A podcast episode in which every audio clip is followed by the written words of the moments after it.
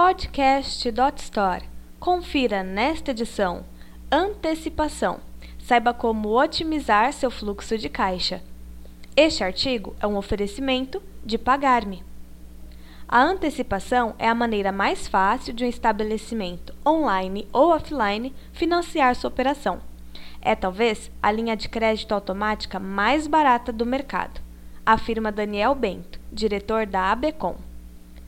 Com a antecipação, o varejista consegue fazer o adiantamento das transações realizadas com cartão de crédito em seu estabelecimento. Normalmente, esse dinheiro só seria recebido dentro de 30 dias, no caso de compras à vista, ou em D mais 30, D mais 60 e D mais 90, em compras feitas de forma parcelada. Instituições financeiras como bancos, adquirentes e subadquirentes costumam oferecer esse serviço aos seus clientes. Mas qual seria a principal diferença entre uma antecipação e um empréstimo? A diferença, e uma das principais vantagens, é a taxa que incide sobre o recebimento antecipado. Nesse caso, o varejista tem descontado um valor encontrado por meio de uma fórmula de juros simples, ou seja, a taxa varia conforme a quantidade de dias em que as parcelas são antecipadas. No empréstimo bancário, o cálculo é feito por meio de uma composição de taxas, o custo efetivo total.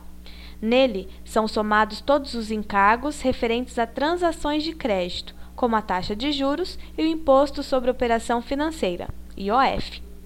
Os adquirentes têm atuado praticamente como os bancos, fazendo esse adiantamento, mas com a vantagem de não precisarem aplicar IOF, destaca o diretor da ABECOM. Apesar da aparente facilidade de se realizar uma antecipação, Bento destaca que é necessário ter uma estrutura preparada para administrar o fluxo de caixa, por exemplo, com a adoção de um bom conciliador de recebíveis. Controlar essas antecipações não é tarefa para qualquer back-office completa. Imagine a complexidade de você ter que controlar a taxa do cartão, considerando o número de parcelas, somado ao desconto da antecipação, que varia de agenda para agenda. O diretor da Becom lembra ainda que é necessário conectar aos caos de chargeback e de desistência do comprador. Como se calcula uma antecipação? A taxa de antecipação é uma taxa de juros simples, calculada a partir do valor líquido da transação, ou seja, quando já se descontou o MDR, taxa que o adquirente cobra pelo uso da máquina de cartão. A antecipação é calculada proporcionalmente ao período de tempo em que se está antecipando o volume desejado. Se o varejista deseja antecipar seu volume de vendas em três meses, por exemplo, a taxa de antecipação será multiplicada por 3.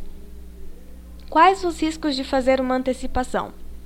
Se o varejista não tem conhecimento sobre seu próprio fluxo de caixa, pode acabar colocando em risco as operações financeiras de sua empresa ao antecipar. Isso porque os adquirentes, por exemplo, não oferecem transparência sobre as parcelas de onde o pagamento está sendo antecipado, escolhendo sempre aquelas que geram mais lucro para eles. Enquanto isso, na maior parte dos subadquirentes, o que se oferece é uma antecipação compulsória em D mais 15, ou seja, o varejista antecipa todas as suas vendas a altas taxas, sem realmente ser necessário. Uma coisa ou uma outra pegadinha aqui é que muitos adquirentes estão antecipando toda a agenda futura automaticamente. Alerta Daniel Bento. Fique de olho e só antecipe se você quiser. Algumas dicas. O diretor da ABECOM orienta que o varejista avalie diversos fatores antes de decidir antecipar. Um deles é se a antecipação será feita apenas sobre as vendas já finalizadas ou sobre todas as vendas. Porém, nesse último caso, o controle dos cancelamentos deverá ser feito posteriormente. É importante comparar também as taxas de antecipação dos diversos meios de pagamento e não somente as taxas da bandeira de cartão, especialmente se a antecipação fizer parte da rotina do estabelecimento. E por fim, ele aconselha que o lojista sempre peça a carta de circulação ao adquirente para verificar o volume que ainda resta para ser antecipado. Este artigo foi um oferecimento de Pagar-me. Para ouvir outras gravações, acesse podcast.dotstore.com.br.